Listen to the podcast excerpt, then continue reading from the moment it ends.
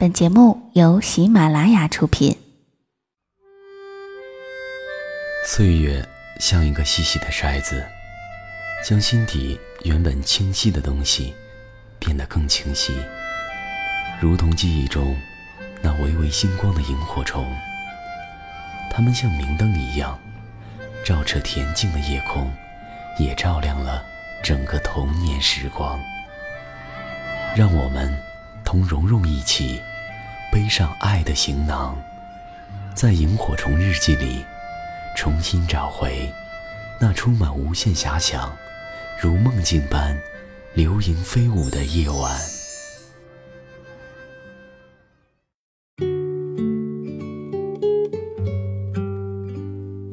这里是由喜马拉雅独家播出的《萤火虫日记》。大家好，我是蓉蓉。嗯，上周呢播出了《萤火虫日记》的第一期节目。呃，看到评论里有朋友问说：“蓉蓉，这个节目会一直连载吗？”那就索性再为大家介绍一下这档新的节目。嗯，是这样子的，我会在每周不定期的更新《萤火虫日记》，而每期的节目呢都会有不同的主题和故事分享给你们。那如果大家想在第一时间收听到节目的话呢，也可以关注微信公众账号和新浪微博“蓉蓉幺六八”，我会在那里提醒大家更新状态的。那么选在今天更新节目呢，其实还是有一点小特别的原因。嗯，今天呢九月六号是我的生日，所以呢想在生日的这天和大家分享一个很温暖的故事。而今天故事的主人公不是一个。是很多，一起来听。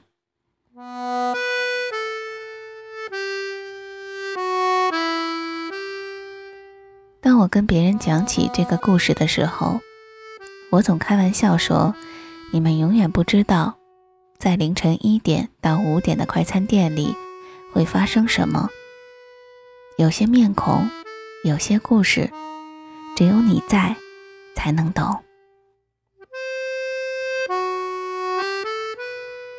这是我经历的一个很漫长的夜晚。十二月十八日，多伦多夜。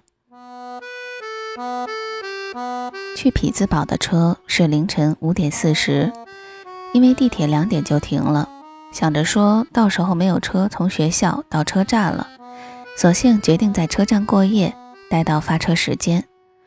出发前计划了这些，就在电脑里下了不少的美剧，看得正起劲儿。抬头，约么一点多的时候吧，车站里的工作人员嚷着赶人了，车站要关门了。我拖着行李箱走出车站，人懵了好一会儿。每个夜晚在有暖气的房间里度过，从来没有这样感觉过。多伦多的冬夜很冷，白日里看到的感觉很美的雪，变成了脚下夹杂着污水的淡棕色的泥，很恶心。厚厚的一层，即使穿着雪地靴，一脚踩下去，脚底和脚踝部分也还能感觉到冰。回过神来，赶紧要想要去哪儿过夜。走了好一会儿，终于找到了一家快餐店，二十四小时营业的。走了进去，看到入门的那张桌子，有一位黑人大叔坐着。他眼巴巴地看着每个走进来的人，餐厅里没有什么人。出于一种不安全感，我走到靠近点餐和收银台的第一张桌子坐下。餐厅里也有的人在吃着东西，离我隔了一张桌子。我坐下后，抬头看了餐厅另一边的那一排桌子，第一和第三张分别都有人趴在那儿，桌面上没有东西。我明白了。很多人像我一样来这里过夜，我是等车，而他们是没有归宿。来多伦多之前，朋友总跟我说，夜晚走在路上不要打手机，会被抢。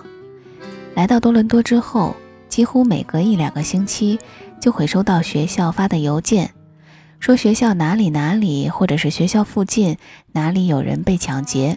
会有女生被性骚扰。以前总觉得早点回宿舍，或者是留在图书馆总没事儿。现在一个人在外面，突然想起这些，心里有些害怕，于是手机、电脑都不敢拿出来。我于是双手撑在桌子上，两手托着下巴，眼睛无目的的四处转转。这个时候，坐在靠门口的那位黑人大叔，走到离我隔着一张桌子的那群年轻人那里，哆嗦着手问他们能不能给他买点吃的。那群人头也没有抬。大叔走到我面前，我不知道为什么他不问了，直接跳过了我，走到前台问点餐收钱的那位大叔能不能给他一个汉堡。你带钱了吗？收钱的大叔问，黑人大叔摇了摇头。那我们不能给你食物。黑人大叔于是又回到了自己原来的座位，他走得很慢很慢，坐下时一直的咳嗽。刚刚那群年轻人吃完了，其中的一位去前台买了一个汉堡，在往门口走去时，把那个汉堡放在了大叔面前。什么都没说就走了，大叔很感动的一直在说谢谢谢谢。不一会儿，我旁边坐下了两个大约三十来岁的男子，穿着 Canada Goose 的羽绒。关于 Canada Goose 就不多说了。朋友跟我说，他买了一件普通款的，六百多美元。那两个男子亚洲人的面孔，我正猜想是韩国人、日本人还是中国人的时候。听到了他们在说中文，寥寥几句，而后他们大多用英文聊天。他们点了不少的东西，边吃边聊着，时不时的还拿出手机看看。哦，苹果的土豪金。他们不一会儿就把东西吃的差不多了，坐在那儿聊天。这时，一个黑人老人，大约五六十来岁吧，走了进来。他先是走到那位黑人大叔那里，比划着。想要说些什么，后来黑人大叔抬头，他似乎明白了什么，走了，走到这两位男子面前，比划着，指指耳朵，又指指嘴巴，我才明白是聋哑人。看着他比划，我感觉他想说他想吃东西，很冷，可是那两个男人并没有理睬他，继续着他们刚刚的讨论。老人走到了我的面前。我先说一说，我今晚因为要去美国，所以身上带的都是整张的美金，没有带加币。连晚上从学校提前坐车到车站的硬币，都是在学校时小伙伴给我的。我掏了掏我的包，想看看还有没有硬币，可是包里只有两瓶水。我拿出其中的一瓶，对他说：“对不起啊，我没有太多的钱了，我只有水，你来一瓶水吗？”老人不住的点头，接过水，双手夹着那瓶水，拜了拜。我知道他在说谢谢。我旁边的两人起身了，我以为也许他们中有人会像刚刚那群年轻人里的那个人那样，要走时才去买些东西给这些在冬夜里流浪无处可归的人，然后不等别人说声谢谢便走掉。但没有，他们起身。整了整衣服，径直的走了。我明白，帮与不帮不是一种义务，我们没有权利要求别人去做些什么，也没有立场去期待别人做些什么。大约两点半左右，两位少年走了进来。我以为我会一直的记得那天晚上他们的穿着。然而，在我写下这些文字的时候，却发现我唯独记得的是他们的脸和那天晚上我刚见到他们的时候对他们在心里的描述。我记得他们穿着不合身的衣服，超大件的外套裹着小小的他们。我记得他们穿着不合身的裤子，长长的裤脚沾满了脏脏的雪泥。我记得他们穿了一双很漂亮、很新的球鞋，鞋子的标签仍然挂在那里，没有扔掉。是的，那时我在想，他们的衣服也许是偷来的，也许是捡来的。他们在我旁边的第二张桌子坐下了，也是最开始那群年轻人坐的位置。他们俩把口袋里所有的硬币都倒了出来，数了半天，走到前台看了看餐板，很开心地说：“太好了，我们可以买两人份了。”付完钱，他们在等餐的时候，他们又数了数手里的硬币，然后他们走向餐厅里的每一个过夜的人，问他们要吃些什么。角落里那位一直趴着睡觉的老人。说他只要一杯咖啡。他们走到了我的面前，问我他们能给我买些什么。我一时不知道要说什么，愣愣地看着他们。哦，不，不用了，我很好。我用力地摇头，想要让他们相信我不需要。他们给在餐厅里的那些过夜的人都买了热饮。在端着他们的食物走向他们座位的时候。稍微大一点的那个男孩给我放了一个两块钱的硬币，你能想象吗？他们一个硬币一个硬币的数着，为能够买两人份高兴了好一会儿，却给餐厅里的其他人买了热饮。我一时不知所措，赶紧把那两块钱的硬币塞回他手中。我的心里不知道是什么样的滋味，但我知道的是，在那一刻我很感动，很感动。太谢谢你了，你真好，我很好，不必担心我。你确定吗？大男孩拿着钱看着我。是的，我确定。我哭笑不得。随后又进来了两位年轻人，应该只比我大几岁，买了吃的，直接坐在了我旁边，边吃着边跟我搭话。你要在这里待一个晚上吗？我没有说话，点头。我不喜欢这里的画，你看那边的画和餐厅都不搭。他指了指周围墙上的画，画里是各种各样的蓝天白云，颜色是很亮的淡蓝色和白色。我笑了笑，因为不想搭话，我直接说我不太懂艺术。那个男生想接着说些什么，坐在他们旁边的那两个少年，较年轻的那位。对着这男生喊话了：“嘿，说你呢？她是我的女朋友，离她远点儿。”我忍不住的笑出了声，哼，小屁孩。男生开始转过头去问他们：“你们几岁了？这么晚了在干嘛？你们上学吗？不上学，上学要钱。你们两个应该去上学。”于是男生给两个小孩讲了不少道理。为什么要上学？上学是什么样的？上学有什么用？我在一旁听着，微笑着。两个男孩问男生：“你们喝酒吗？”然后打开他们的背包，向他们兜售包里的酒，只要八美元。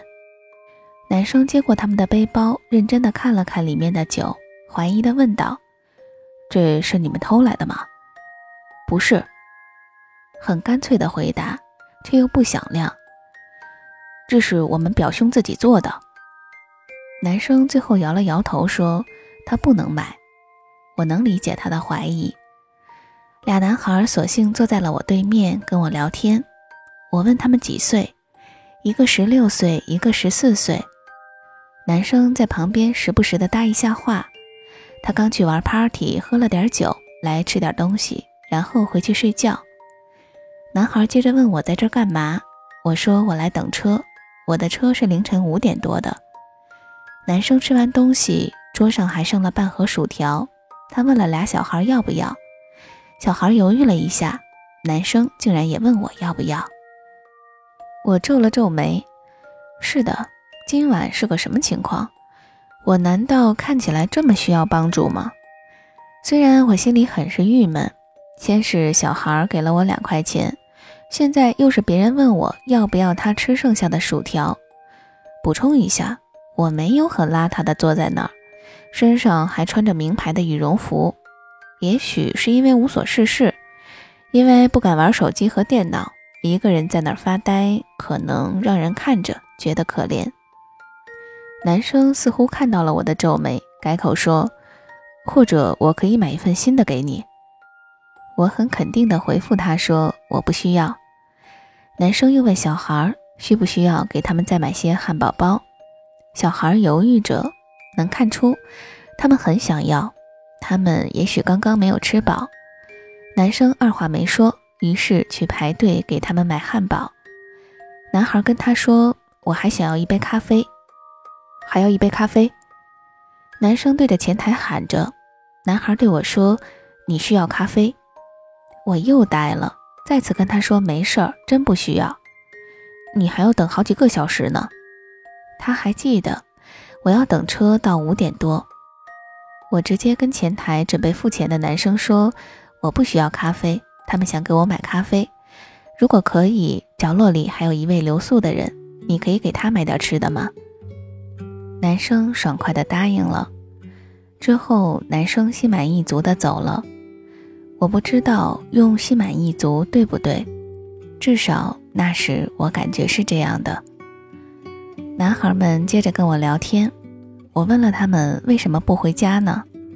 较小的那位有点激动：“你刚刚是提到家了吗？”于是他们跟我讲了很多的故事。十四岁的那个男孩说，他还能住在一个类似孤儿院的地方。但是大一点的那个就不能了，得自己租房子住。现在房子租期到了，没付钱，他不能回去了。他们说，每年快到圣诞节的时候，他们都会出来卖东西，因为有人会买。十六岁的那个男孩，特地给我看了看他的鞋，问我漂亮吗？我说漂亮。他说：“你知道这是什么牌子吗？”我摇了摇头。他很激动地说：“这是乔丹呀，你不知道乔丹吗？迈克尔·乔丹，你从来没有玩过篮球吗？你从没看过篮球比赛吗？”他们跟我说了很多很多。你要是问我，我能说出他们告诉我的很多小细节，还有关于他们的故事，很奇妙。我从来没有想过，我能这么牢牢地记住陌生人的生活情节。我问了他们各自的名字，而且念了好几遍，也让他们告诉我怎么拼写他们的名字。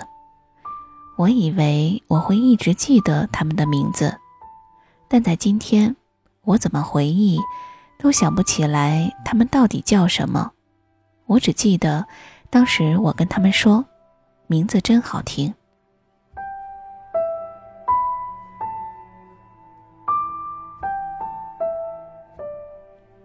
三点多的时候，他们跟我说要陪我等到车来，我说不用，心里挺开心的。小小男生也懂得怎么保护女生，我想让他们早点回去睡觉。正想跟他们说回家的时候，“家”这个字眼却卡在了我的心头，怎么都说不出。我想了想，跟他们说已经很晚了，回去吧，我没事儿。就像先前那样。他们小小的脸庞写满严肃与认真。你确定吗？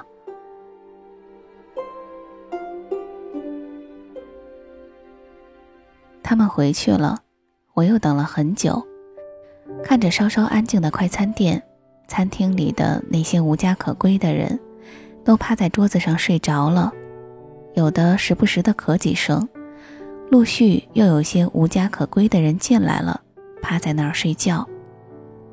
四点多的时候，有一个白人老人走了进来，身上的衣服破着洞，背着一个小小的、有些破烂的包。他在我旁边坐下，放下背包，然后一个一个的去问这里过夜的人，给他们买喝的、买吃的。他付钱的时候，前台收钱的大叔对他说：“你不需要做这些，他们会习惯的。”老人什么都没有说。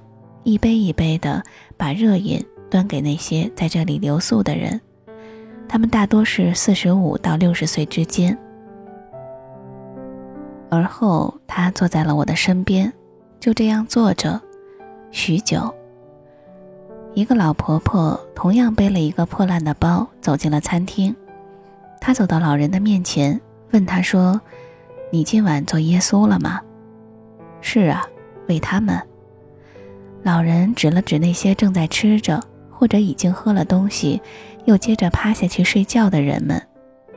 我在街道对面的餐厅也这么做了。我以为他们还会说些什么，结果老婆婆笑着就这么走了。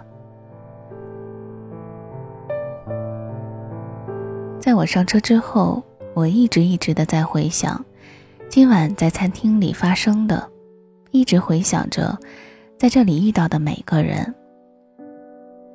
当我跟别人讲起这个故事的时候，我总是很努力的去避免叫那些留宿的人流浪汉。圣诞将至，而他们在这样寒冷的冬夜里无处可去，圣诞的歌曲到处播放着。而他们在凌晨的快餐店里，能听见的只有风呼啸而过的声音，亦或是一片安静，什么都没有。我在今晚所感受的寒冷，而他们每晚都这么历经着，他们习惯了。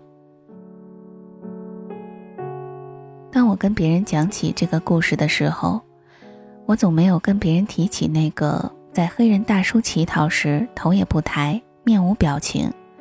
而却在自己要走的时候，为大叔买了汉堡，就径直走掉的年轻人，因为我说不清。但当我再次回忆写下这些文字的时候，我忽然明白了：善良有千百种面孔。当我跟别人讲起这个故事的时候，我总跟别人说，这是我感觉我最贫穷的一个夜晚。并不是说因为别人对我的施舍，也不是因为我身上没有钱去像别人一样给他们买些吃的，而是因为记忆里的那两位少年一直在我的脑海挥之不去。他们让我第一次知道，真正的富有是在心里的。他们在自己什么都没有的时刻，仍不忘给予，仍不忘关心。当我跟别人讲起这个故事的时候，我总会想起那个跟两个男孩说道理、给他们买吃的的那位男生。想起他，我总能淡淡一笑。不是每个深夜买醉归来的人，都愿意去听小孩说话，去耐心的告诉他们知识很重要，去尝试让他们明白世间的一些对与错。有时用漫不经心的态度。去行一些善，也是可贵的。当我跟别人讲起这个故事的时候，我总跟别人说我遇到了一对天使，他们没有一双洁白的翅膀，却背上了有些破烂的背包。他们在别人最无助、最寒冷、最困顿的时刻，走到别人身边，提醒着别人：耶稣还在。我们来替神爱你们。当我跟别人讲起这个故事的时候，我总开玩笑说：“你们永远不知道，在凌晨一点到五点的快餐店里会发生什么。有些面孔，有些故事，只有你在，才能懂。”好啦，亲爱的朋友们，我们这期的萤火虫日记就先讲到这里啦。我是蓉蓉，感谢大家的收听，我们下期节目不见不散。